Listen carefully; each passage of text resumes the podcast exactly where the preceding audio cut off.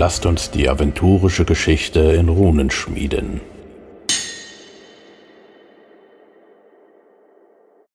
Hallo und willkommen zur neuesten Folge der aventurischen Geschichtsstunde. Heute besprechen wir das siebte Zeitalter, das Zeitalter der Vielbeinigen. Und wer wir sind, das ist einmal der Raphael. Hallo Raphael. Hallo zusammen. Und natürlich noch der David. Hallo David. Hallo auch von mir. Und heute haben wir gar kein Thema vom Thema, sondern springen direkt rein. Hm, wir haben ja ein im siebten Zeitalter äh, ein neues, ähm, ja, ein neues Götterreich. Wir haben den Praios, der nicht mehr im Alveran thront, sondern ähm, jetzt andere Götter sind. Und jetzt frage ich euch, wer gibt denn hier im siebten Seite den Ton an? Wer macht denn viel mit dere und der dritten Sphäre? Äh, super Überleitung, denn wer macht viel, trifft hier tatsächlich den Punkt.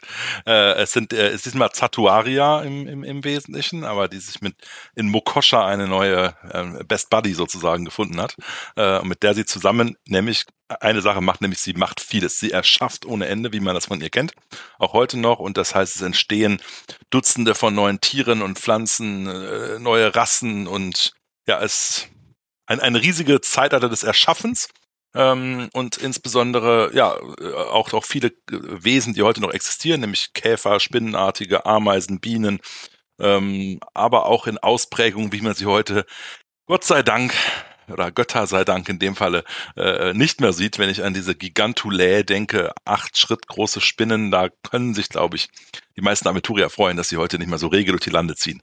Ja, es ist gewissermaßen ein Comeback für Zatuaria. Sie hatte ja im fünften Zeitalter schon einmal die Gelegenheit, als oberste Richterin, als Obergöttin quasi zusammen damals mit Charybda die Geschicke so ein bisschen zu lenken und man ja merkt eben direkt den Unterschied zu dem vorangegangenen sechsten Zeitalter, dass die Dinge sich wieder verschoben haben in Alvaran, das große Stühlerücken hat wieder andere an die Spitze gesetzt und das zeigt sich jetzt. Okay, was haben die äh, Zatuaria und Moshoka ähm, genau gemacht. Also ich habe gehört, dass äh, Mokosha hat dabei vor allem Wesen erschaffen, die darauf ausgelegt, eigene Staaten zu bilden. Also ähm, jetzt, wie du ja auch erwähnt hast, Ameisen, Bienen, Wespen. Und Saturia hat eher einzelgängerische Wesen erschaffen. Die Spinnen, Käfer, Krebse. Ja, und Okosha macht eigentlich das im hm? Wesentlichen, sorry, jetzt bin ich aber schon, ich dachte, das wäre eine Frage, äh, äh, macht im Wesentlichen das, wofür man sie heute auch noch kennt. Ja, ähm, heute ist sie natürlich eher weniger verbreitet. Diejenigen, die sich mit Norbaden befassen oder eben vielleicht auch ne, gerade die, die aktuellen Alani-Romane von Janet gelesen haben, die werden ein bisschen häufiger über, über Mokosha stolpern. Äh, und das ist eben diese, diese Gemeinschaft, ne? so dieser, dieser Bienenschwarm in Anführungszeichen, die sind da eben ganz stark. Und das bringt sie zum ersten Mal richtig nach Aventurien rein und das hält sich ja auch weiter in, in dem Sinne ihre Völker, die sie da sind, sind nicht alles nur Abklatsch von Bienen, haben auch eine andere ähm, Bedeutung teilweise. Ich denke, da gehen wir gleich noch ein bisschen detaillierter darauf rein, aber tatsächlich ist das so ein bisschen die Abgrenzung. Mukosha ist, steht immer schon für ein, ähm, wir sind, wir sind ein, ein Teil eines Schwarms. Interessanterweise taucht dann auch ein weiterer Gott auf, der ähnlich denkt und der auch vielleicht heute ein bisschen Renaissance erlebt, nämlich Shinxir, der ähm, dieses, dieses Gemeinschaftsdenken ebenfalls kennt, aber einer anderen Art. Also während bei Mokosha ja eher dieses, wir sind ein großer Teil der Gemeinschaft und halten zusammen, bei Shinxi mehr, wir sind eine Gemeinschaft und der Einzelne zählt einfach nicht, sondern es ist, der Einzelne muss ein Opfer auch darbringen. Also Mokosha ist vielleicht die warmherzige Variante von Shinxi oder so etwas, ja. Und das scheint hm. tatsächlich so zu sein, auch wenn das natürlich jetzt erstmal nach der realweltlichen Vorstellung so ein bisschen den Ökokreislauf stört, dass Insektenartige vorher gar nicht so stark vorkamen auf der, weder im Kleinen als, also als Tiere und, und kleine Wesen, noch als intelligente.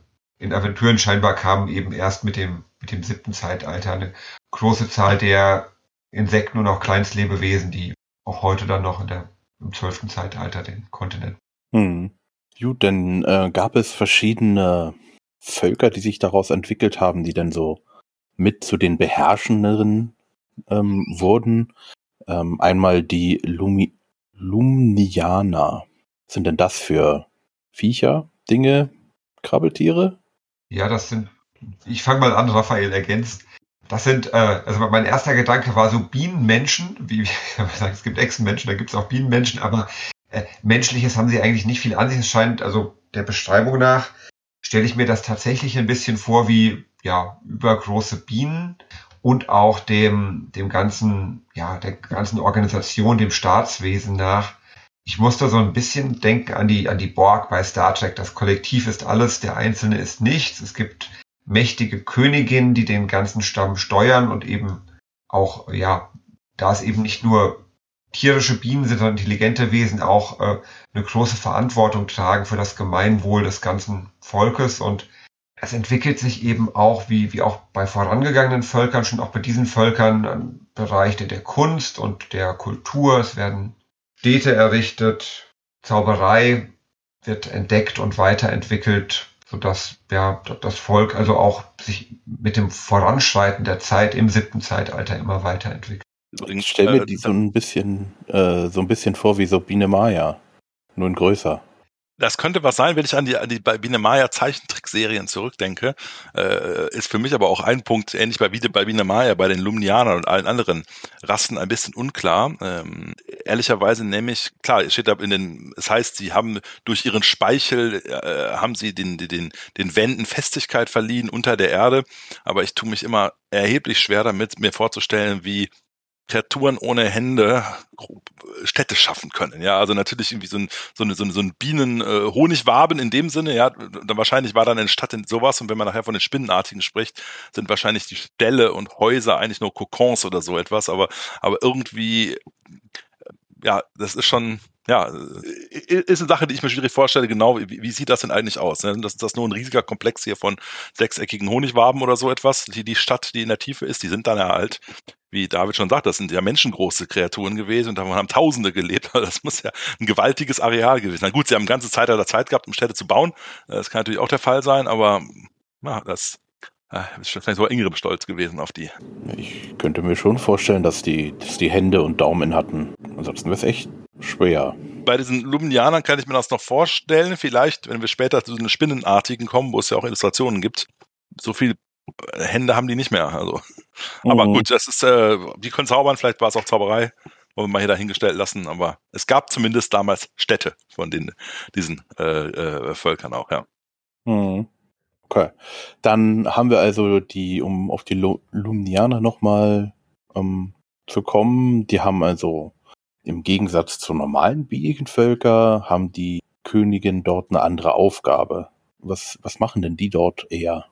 Die koordinieren halt im Wesentlichen alles. Ne? Also die haben, äh, die müssen irgendwie sicherstellen oder den, den, den, diesen riesigen Schwarm, nenne ich es mal, oder die, die Bevölkerung ähm, ein, einteilen, vielleicht am einfachsten sogar gesagt. Ne? Also die sorgen nicht für Nachwuchs, sondern die ja, müssen, müssen den Staat koordinieren.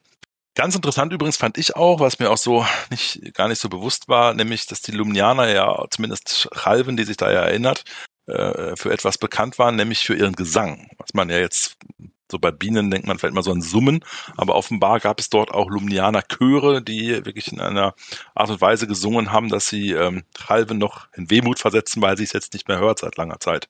Ähm, Mist, Spoiler-Alarm, aber ihr wisst, das Lumnianer haben wir heute nicht mehr. Ja, die sind einfach nicht mehr auf, auf deren unterwegs.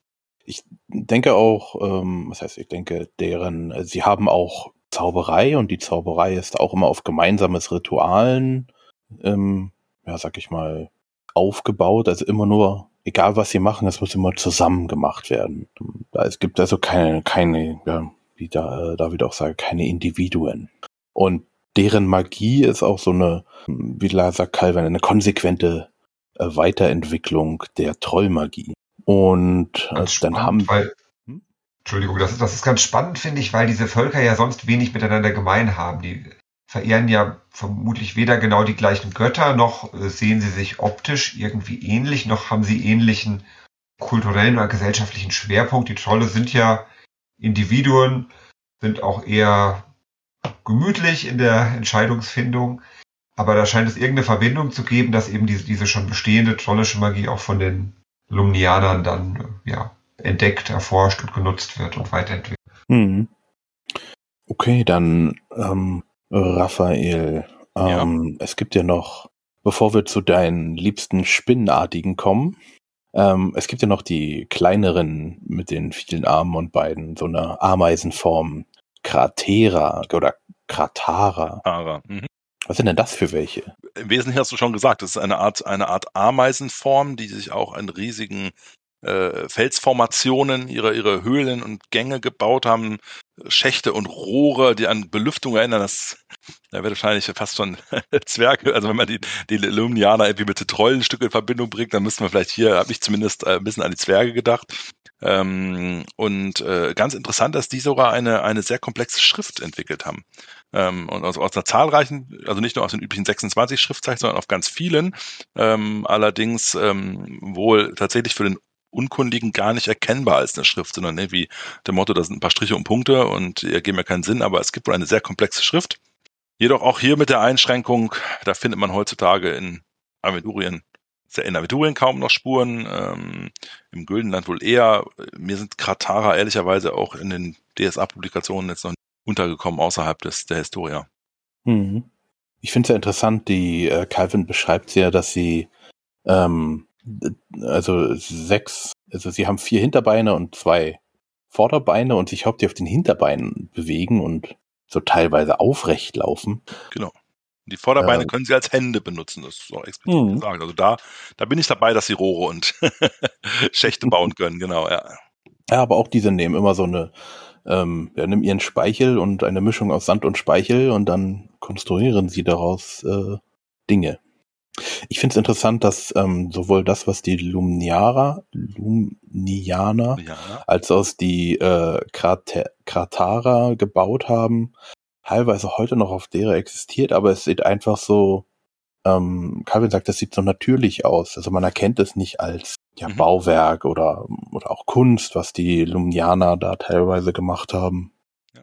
Ein Stück weit vielleicht wirklich auch so die, diese Fremdartigkeit zeigt, also wie, wie unterschiedlich eben das Verständnis ist von Kunst, was ein Lumnianer vielleicht hatte im siebten Zeitalter und was vielleicht äh, im zwölften Zeitalter ein Elf oder, oder Zwerg oder Mensch unter Kunst versteht. Hm. Ich denke, es ist auch sehr schwer, sich da reinzudenken. Es ist, äh, da gab es ja auch von der, äh, also wenn so, wie sich die Menschen so Leute Aliens vorstellen, ist ja doch eher ähnlich wie unseres oder halt, keine Ahnung, ja irgendwie ähnlich oder grün oder wie auch immer. Aber was einige Forscher sagen, na ja, das sind wahrscheinlich dann eher, ähm, ähneln dann eher an, an, an Tiere, Ameisen oder sonst irgendwas. Also irgendetwas, was man sich gar nicht vorstellen kann. Und ich glaube, das ist hier ähm, ja dann doch eher ähnlich, dass man sich das im ersten Moment nicht vorstellen kann, wie die das machen können. Und dann haben wir ja noch die ähm, Smaranta, also diese intelligente Spinnen von äh, Hunde bis Pferdegröße. Wobei jetzt hier die Weibchen oft doppelt so groß sind. Äh, daraus würde ich lesen, dass Männchen Hunde groß und Weibchen Pferde groß sind, wäre meine Interpretation, genau, ja. Naja, also ein doppelt, also je nach Hund, ne? Also. Ja, ich bin, ich habe jetzt mehr den, den, die, die Dogge vor Augen als den Dackel, ehrlicherweise, genau. no. Also, ähm, was machen die so? Also, wie haben die ihr, ihr Volk, ihr, ihr, ihr Reich aufgebaut, ausgebaut. Ja, spannenderweise, die meisten Spinnenwesen gehören ja zu, zu den von Satuaria geschaffenen Wesen und sind eben per se eher Einzelgänger als äh, Teamplayer oder Schwarmwesen. Und auch die Smaranta scheinen ihre Entwicklung als Einzelgängerwesen begonnen zu haben, gelangen dann aber an den Punkt, wo, wo eine Veränderung stattfindet in ihrer Entwicklung und wo sie sich eben doch zu Gesellschaften zusammenschließen und auch dann ganze Städte errichten. Raphael hat das ja vorhin schon so ein bisschen spekuliert, wie das wohl aussehen könnte, wenn Spinnen oder wenn intelligente Spinnen eine Stadt, eine Stadt bauen. Und dadurch, äh, ja, gewinnen die Smaranta eben insgesamt als, als Volk auch an Macht, dadurch, dass sie sich zusammenschließen und gemeinsam, gemeinsam arbeiten, nicht mehr länger als Einzel Einsiedler. Ja, tatsächlich bauen sie auch, äh, äh nämlich Ställe und andere oder, oder Pferche, wie auch immer, äh, in denen sie wild äh, halten, um, um ihre, ihre, ihre Nahrungsproblematik, ähm, äh, denn es sind ja, die vermehren sich in eine große Population und während ich sag mal, eine einzelne Spinne äh, äh, normalerweise sicherlich schon immer was findet, werden die ähm, tatsächlich kriegen die Nahrungsschwierigkeiten, fangen also an, ähm, wild Rinder, äh, Schweine zu halten oder sogar auch, ich glaube, Angehörige kulturschaffender Völker heißt es. Also hm. ja, äh, also ne, äh, das ist. Aber das sind doch äh, wieder andere. Also das sind ja diese äh, äh, Gigantuale. Worauf, also ich würde sagen, das sind jetzt nicht die Smaranta. Oder ist es sozusagen ja, ne, daraus entwickelt sozusagen eine Abspaltung innerhalb hm, der Smaranta? Das, das, das würde ich anders sehen. Ich, also, also mein David, aber ich. Ähm, Alvin ist da so ein bisschen äh, sprunghaft. Mhm. Oder die, die Autoren der Historia sind es. Weil ähm, es ist zuerst von den Smarantern die Rede, dann werden die äh, Gigantulae, Gigantulae eingeführt und dann aber direkt auch schon wieder deren Vertreibung durch die Smaranta beschrieben. Und ich, ich hatte das tatsächlich auch so verstanden, dass es dann die Smaranta, nachdem sie sich quasi durchgesetzt haben gegen diese Riesenspinnen, Megaspinnen, mhm.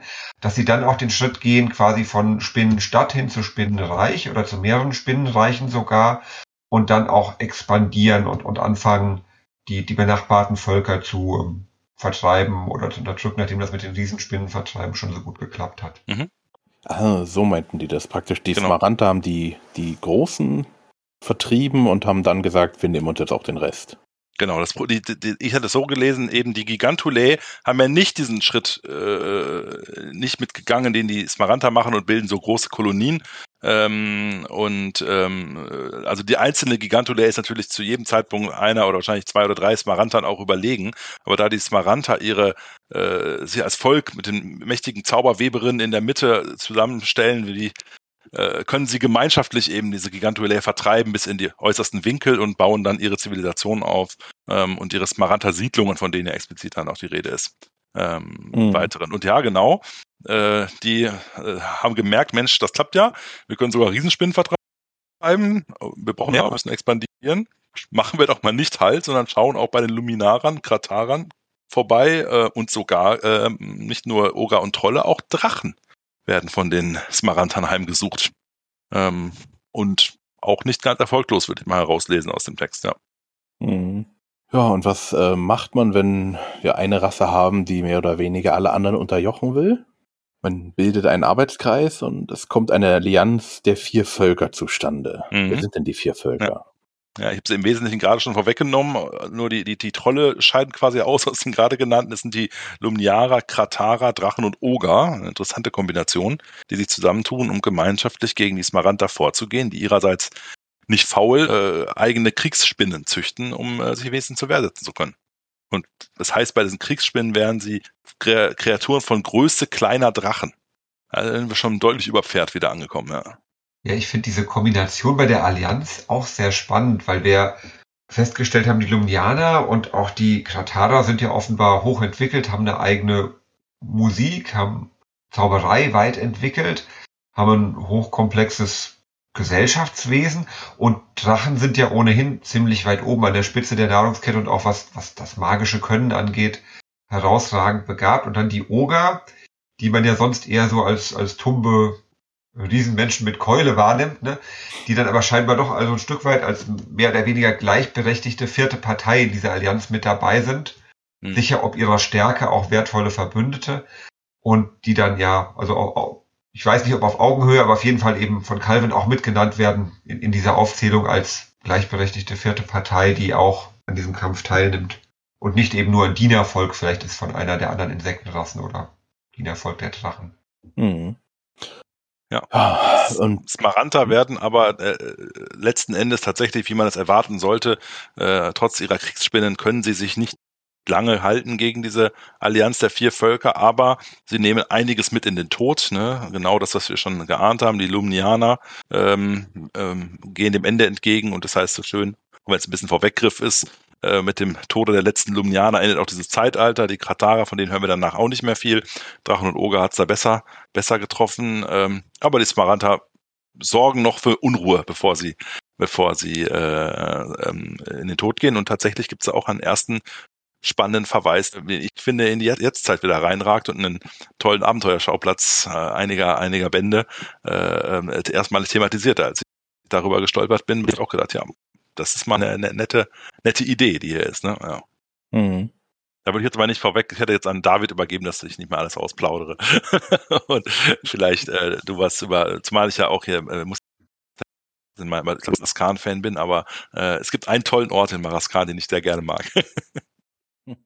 ja, genau. Maraskan, wir haben ja schon gehört, die Smaranta ähm, haben verschiedene Reiche gebildet, die auch, äh, ja, also alle zu diesem Großvolk gehörten, aber wahrscheinlich durchaus auch unterschiedliche Schwerpunkte hatten. Und Calvin erzählt, dass die ähm, Smaranta, das, das Reich, das ähm, auf dieser Insel, oder damals war es wohl noch eine, eine Halbinsel, die am Kontinent direkt dranhing, dass das Volk, das dort lebte, besonders ähm, aggressiv vorgegangen ist und dann eben im, im Angesicht wahrscheinlich auch der ja, drohenden Unterlegenheit gegen diese neue Allianz, die sich gebildet hatte, nach Möglichkeiten gesucht hat, doch noch das Blatt zu wenden und ähm, ja, sich einen Vorteil zu verschaffen und dann so weit gegangen ist, dass sie ähm, ja, also Calvin spricht von Wesen der siebten Sphäre, also von, von Dämonen, wahrscheinlich Erzdämonen, Hilfe erbeten haben und die dann auch erhalten haben, dahingehend, dass ja ihre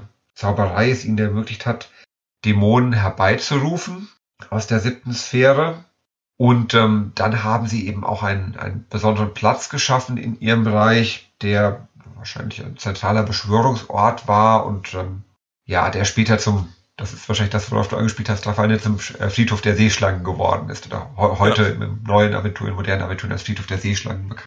Genau, sie schaffen gewissermaßen eine der ersten, vielleicht sogar die erste, haben wir schon mal einen, ich glaube nicht, Pforte des Grauens, auch wenn die dann temporär hinterher geschlossen werden kann. Und dies ist wohl der Ort, äh, den wir heute noch kennen, wo, wo man heute noch eine Pforte des Grauens erleben kann, nämlich der, der später als Friedhof der Seeschlangen bekannt ist, ja. Da bin ich ja mal gespannt, äh, wie es zum Friedhof der Seeschlangen wird oder warum da die Seeschlangen alle äh, ihre Toten ablegen. Mehr dazu in einer späteren Folge. uh. ja, ja, aber tatsächlich spannend ist in dem Zusammenhang ja, dass ähm, die erzdämonische Wesenheit, die die ähm, Maranta um Hilfe bitten, nicht ähm, ja die Erzdämonin des, äh, des Wassers ist, die Gegenspielerin Effards, der wird an der Stelle noch beginnen werden, sondern ähm, Asphalot, also die Herrin des wimmelnden Chaos, die ja, ja, ja als, als Gegenspielerin dann auch im, im zwölf, in der zwölfgöttlichen Vorstellung die, die Gegenspielerin Zars ist der Göttin des Lebens und da finden wir als Tatuaria ja auch als, als oberste Richterin. Das heißt, im Grunde hat sich da ja auch ein Volk, was äh, geschaffen wurde von den, von den Göttern, genau deren Gegenspielern zugewandt, wie wir es auch vorher teilweise schon überlebt haben bei den Völkern im fünften und sechsten Zeitalter, die dann auch den, den Verlockungen erlegen sind und letztlich sich genau der, der Gegenseite zugewandt haben. Ja, und hier, da kommt es, wie es kommen muss ihr Eingreifen, ihr äh, äh, diese, diese dämonischen oder insbesondere chimärologischen Herbeirufungen bleiben nicht unerkannt und die, die Kraft der Allianz der vier Völker trifft dieses Maranta-Volk mit aller Härte und das heißt, dass ja gewissermaßen die Städte von ihnen oder die Stadt ähm, äh, vollständig ausgerottet wird von den vier Völkern, womit auch äh, und dann einige Priester der äh, Kratare auch diese Pforte des Grauens schließen können. Äh, es überleben nur wenige dieser Smaranta, die sich gerade auf Patrouillen oder wo auch immer befinden. Und auch hier der nächste Blick in die heutige Zeit. Aus denen äh, entstehen dann die Maraskan-Taranteln, die uns ja heute noch als so manchem Helden als äh, äh durchaus gefährliche, gefährlicher Gegner über den Weg laufen. Ja. Äh, hat da nicht äh, David das mitgeschrieben oder habt ihr beide mitgeschrieben? Weiß ich gerade nicht. Äh, bei der Regionalspielhilfe? Nee, also ich, ich, ich würde von vielen Autoren, Kolleginnen und Kollegen Schläge bekommen, wenn ich mich in Maraskan einmischen würde.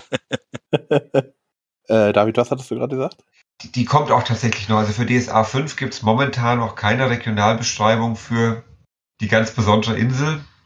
Aber es gibt, äh, genau, quasi aus. Ja, aber es gab ähm, so eine, so eine Dschungel, äh, die Dschungeldings-Spielhilfe. Genau, genau, das sind die dampfenden Dschungel, also weiter südlich, quasi mhm. ganz, ganz der unter, das untere Ende des Kontinents, wo es, wo es auch Spinnen gibt und die auch Waldmenschenvölker, die Spinnen noch als Götter oder götterähnliche Wesen verehren, aber ich glaube tatsächlich, die Maraskan-Tarantel, die gibt es nur namensgebend nur auf Maraskan.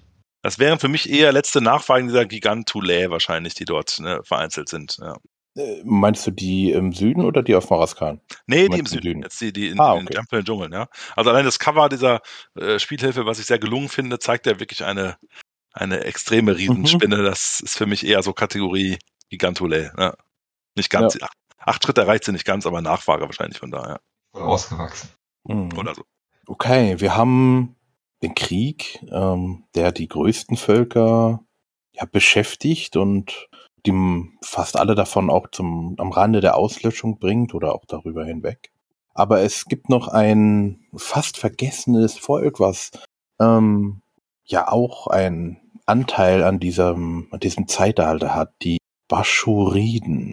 Ja, da sind wir ja jetzt quasi nur wenig spät dran mit unserem äh, äh, Podcast hier, denn die Baschuriden äh, sind auch momentan wieder ein bisschen in den Fokus geraten in den aktuellen Publikationen, denn die Baschuriden lebten auf einer riesigen Insel, die dem äh, libyschen Feld vorgelagert ist, in einer Gegend, wo heute nicht mehr eine riesige Insel, sondern viele kleine Inseln nämlich die Zyklopeninseln wer sich die aktuelle Regionalspielhilfe zu Gemüte führt, der weiß gerade gar nicht genau auswendig, wie sie heißt, Neta und Zyklopeninsel, fällt mir bestimmt gleich wieder ein, ähm, der, ähm, der wird auch auf einige Baschuriden Spuren treffen, die also aus genau jenem Zeitalter stammen. Äh, ähm, die, die Sonnenküste, oder? Die Sonnenküste, das ist es natürlich. Genau, ja. Uden hm. sind äh, ein, ein, ein sehr mächtiges Volk, ähm, ein Volk, das das Marder anbetet ähm, und die eben das, äh, wenn ich es richtig äh, im Kopf habe, dieses eher Mühe haben, also dieses dritte, dritte Auge auf dem Kopf, ähm, was im Güldenland heute noch verbreitet ist und es nur in Aventurien einzelne wenige gibt, die eine ähnliche Veranlagung haben. Und sie sind relativ kultiviert, sag ich mal, äh, äh, weswegen natürlich einige äh, andere Völker auch äh, gerne zu denen übersetzen und vor diesen Smaranta und anderen Schlachten auf dem Hauptkontinent sicherlich da ein bisschen ihre Sicherheit suchen. Ne? Und sind auch Überlebenskünstler, die stammen ja, entstammen ja dem dritten Zeitalter von Marda erschaffen und haben es ja jetzt tatsächlich zumindest mal bis ins siebte Zeitalter geschafft. Das gelingt ja gar nicht so vielen Völkern überhaupt, immer wieder dieses Kamakorteon zu überstehen und all diese Umwälzungen und Schlachten und auch Verwüstungen, die stattfinden. Insofern denkt man schon, ja, die, die sind schon, haben sich jetzt schon bei vier Zeitalter gerettet, aber im siebten Zeitalter wird es dann auch für die Bascholiden irgendwann eng. Oh, okay. Äh, sind die auch im, im, Krieg mit den Spinnenwesen dann doch äh, verwickelt worden oder? Weniger das, sondern hier kommt quasi zum ersten Mal, ich meine, gerade diejenigen von euch, die jetzt schon mehrere Folgen hintereinander gehört haben, werden sich wundern, wo bleiben denn eigentlich die Götter? Ne? Die haben wir, glaube ich, die letzten Folgen haben wir immer relativ viel erzählt, wo dann die Götter eingreifen oder Praios oder Gorfang oder wer auch immer. Die haben sich bisher zurückgehalten in diesem Zeitalter, außer dass sie am Anfang viel erschaffen haben. Aber die Baschuriden sind ein sehr mächtiges magisches Volk und auch ein sehr neugieriges Volk. Und als sie irgendwann im Rahmen ihrer Zauberei Stärkung, nenne ich es mal, äh, feststellen, dass Zeitreisen ein total spannendes Thema ist, da werden die Götter doch langsam nervös und denken, um, uh, uh, Gesetze von K, das ist nicht in Ordnung. Und äh, ja, so ist es so, dass ich glaube sogar Satinaf äh, genau im Auftrag der Götter ihnen eine Falle stellt und gewissermaßen sagt, hey, hier ist geheimes Wissen, ähm, aber Achtung, Achtung, ihr werdet nicht in der Lage sein, ähm, äh, das zu beherrschen und die Folgen sind fürchterlich, wenn ihr es erst versucht. Ähm, ja, und passiert wahrscheinlich das, was alle Götter vorhergesehen haben. Die Baschuriden haben gesagt, wir probieren es trotzdem. und ja, in einem gewaltigen äh, Zeitmanipulation ähm, ist das ein riesiges Erdbeben entstanden und so entstehen auch jetzt im siebten Zeitalter. Wir haben gerade von, von David gehört, auf der Ostseite ist Maraskan noch nicht vorhanden, ist noch eine Halbinsel.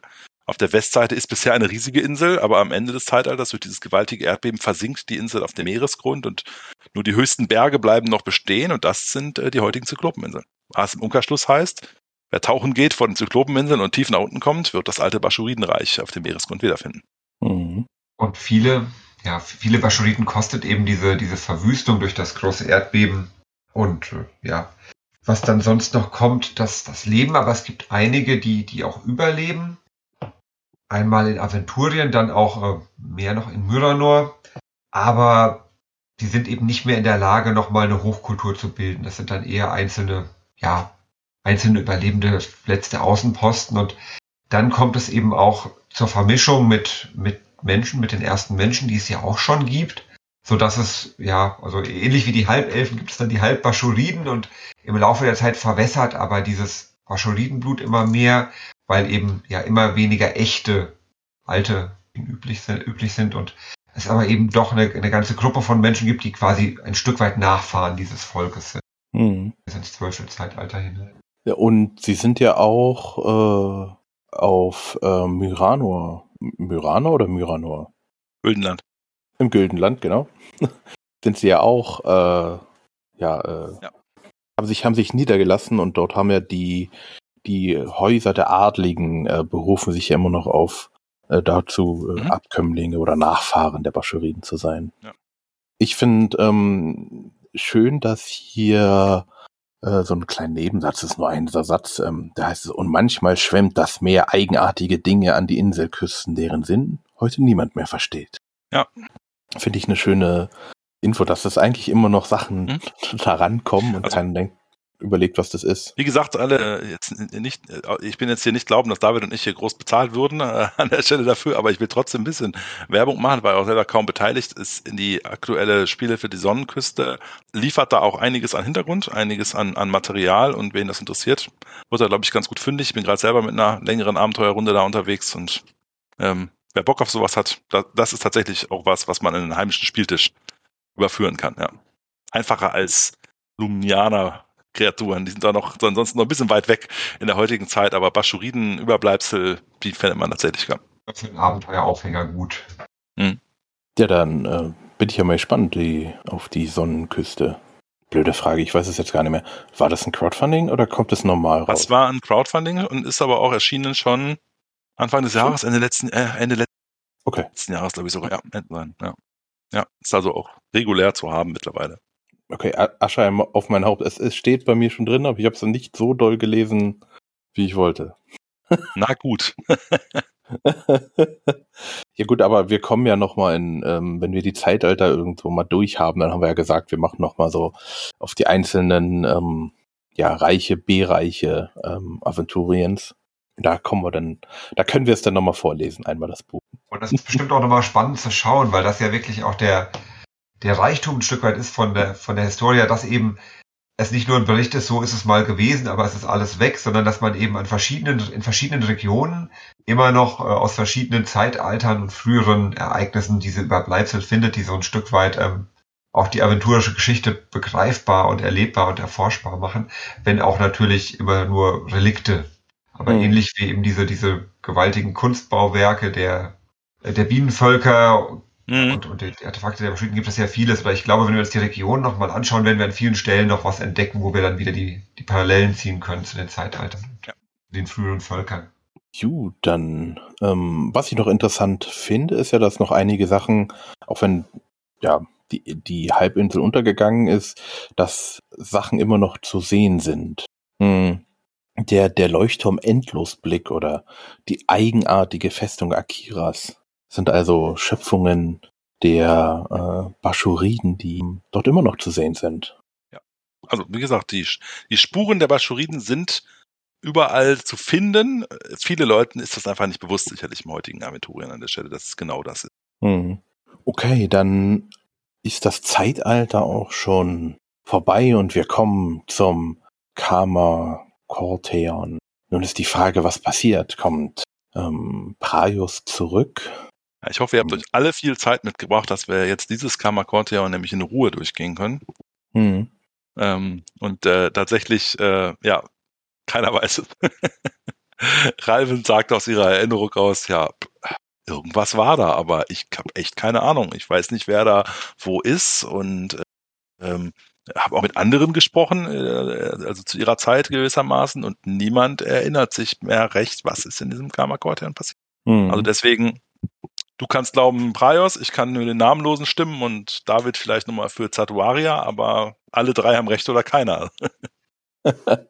Ah, okay, dann, dann bin ich gespannt, was unsere nächste Folge, das achte Zeitalter, ähm, bringen wird. Aber bevor wir ähm, uns verabschieden, noch die Frage, die Mythen der zwölf Götterglocken. Was erzählt denn die Kirche über das siebte Zeitalter? Sicher ein Unterschied ist zu früheren Zeitaltern, das eben hatten wir wir ja schon festgestellt, die, die Götter nicht so stark selbst eingegriffen haben diesmal.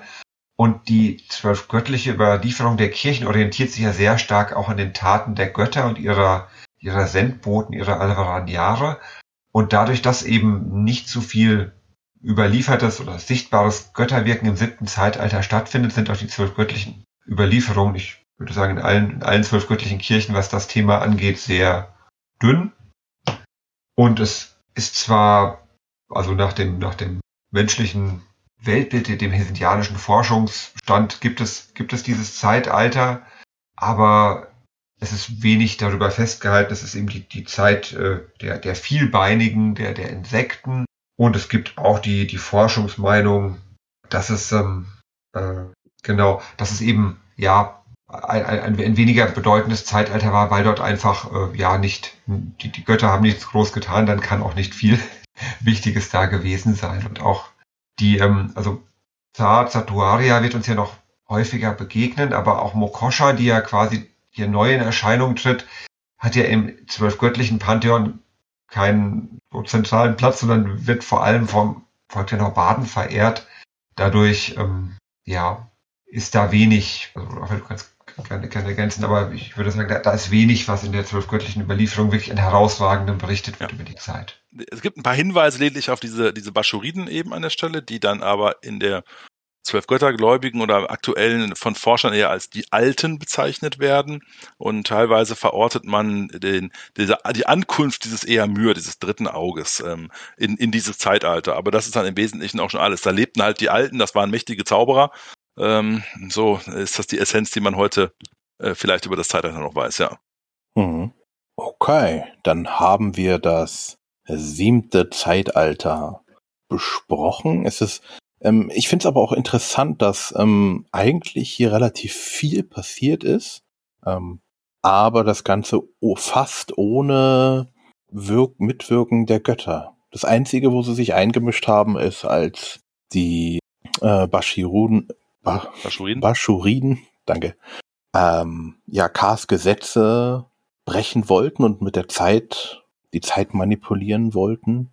Das war das Einzige, wo sie sich eingemischt haben. Ansonsten haben sie ja die, die Vielbeinigen da alles machen lassen, was ich äh, sehr interessant finde. Und ähm, die, die Geschichte an sich ist dadurch auch irgendwie hat Kasi etwas kurz gefasst, muss ich sagen gefühlt waren die anderen irgendwie die Götter hier, die Götter da, viele Namen machen irgendetwas, war irgendwie umfassender und dieses Mal ist es so.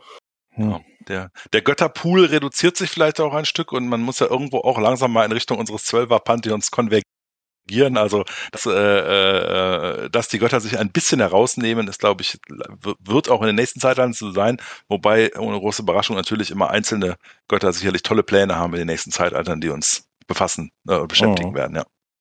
Ja gut, ähm, jetzt hier einen kurzen Sneak Peek auf das achte Zeitalter. Ähm, also was da passiert, da werdet ihr staunen. Okay. Offene Mund. Genau. Dann, ich danke euch beide, dass ihr euch die Zeit genommen habt. Sehr gerne. Dann danke ich euch da draußen oder wir danken euch da draußen für die Zeit, die ihr euch genommen habt und wünschen euch noch einen schönen Tag, schönen Abend und bis zum nächsten Mal. Ciao. Tschüss, mach's gut. Tschüss.